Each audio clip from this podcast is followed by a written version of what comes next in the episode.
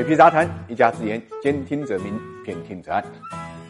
坦率的说呢，水皮以前对罗永浩并没什么感觉啊。那么对于这个直播带货呢，也没什么感觉。不过当罗永浩跟这个直播带货结合在一起的时候，他们产生了巨大的一个化学反应，真的让人呢对罗永浩刮目相看。这个水皮呢特别想把他和这个史玉柱呢相提并论啊，因为史玉柱当初啊也是呢还完了债务，重新呢行走江湖，让人呢刮目相看啊。罗永浩啊通过这个直播带货。居然能够把债务还清了啊，重出江湖啊，应该讲啊，也的确是啊，让人不得不啊高看一眼。那么最近呢，这个有关他还完债务之后要重返科技行业进军 AR 的传闻呢，是传得沸沸扬扬啊。那么他自己也表示啊，创业三部曲之二的《甄嬛传》啊，完结篇呢还没有正式上映，但是创业三部曲之三呢已经开始在组建了，不过呢名字还没有想好。应该讲这个罗永浩的。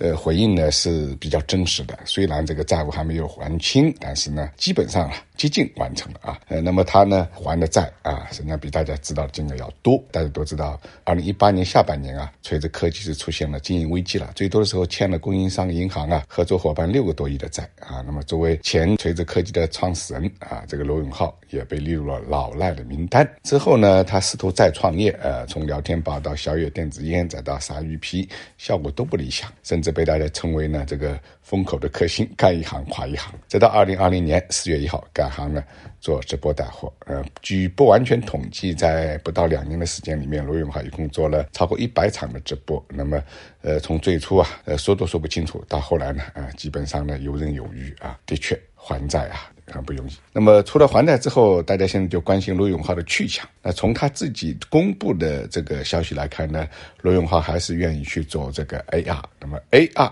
呃，这个应该讲硬核科技呢，还是有点前途的啊。当然，他也不会马上就真的跟这个交个朋友就直接分手。呃，毕竟啊，这个情谊还在啊。那么未来呢，呃，还会有合作啊。他每年啊，可能还会呢在这里呢做直播带货。应该讲。